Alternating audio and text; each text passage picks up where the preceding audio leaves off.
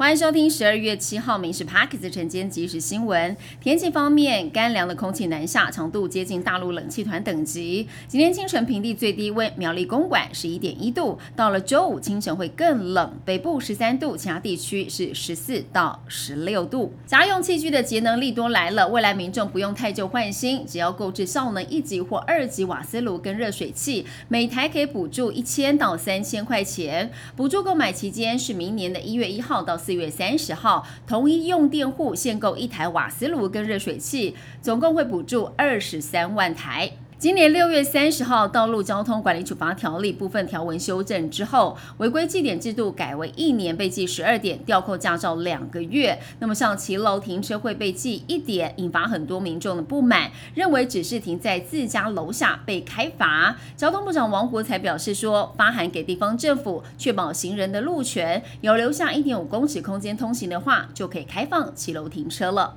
前阵子台风接连报道，导致物价飞涨，民众有感。物价在十一月是略为回稳。根据行政院主计总处公布，十一月的 CPI 年增率百分之二点九，比十月的百分之三点零五下降。不过，蔬菜水果还是有两位数的涨幅。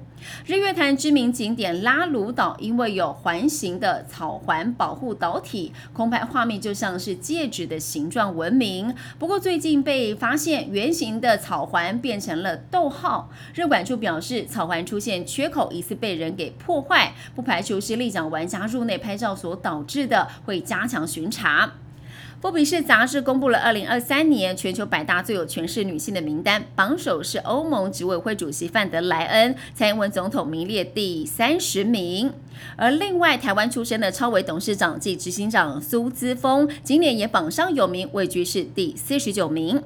其他工业国集团 G7 领袖举行了视讯会议，讨论俄乌战争、加萨围巾等重要议题。而谈到台海议题的时候，领袖重申台海和平稳定的重要性，对国际社会安全跟繁荣是不可或缺的。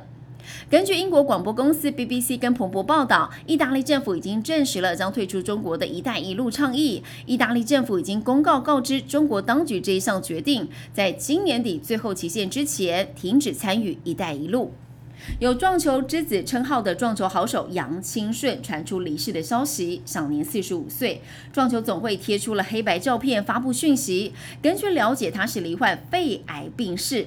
杨清顺一九九八年曾经获得了亚运金牌，被认为是国内撞球运动相当重要的推手。亚洲棒球锦标赛，台湾队跟香港队来交手。台湾队第四棒刘基宏在一局下轰出了两分炮，全场四打数敲出了四支安打，包办了四打点四得分，只打了五局就以十七比二提前拿下胜利，确定是 A 组第一晋级复赛。以上新闻由民事新部制作，感谢您收听。更多新闻内容锁定下午五点半《民事 Parks 晚间即时新闻》。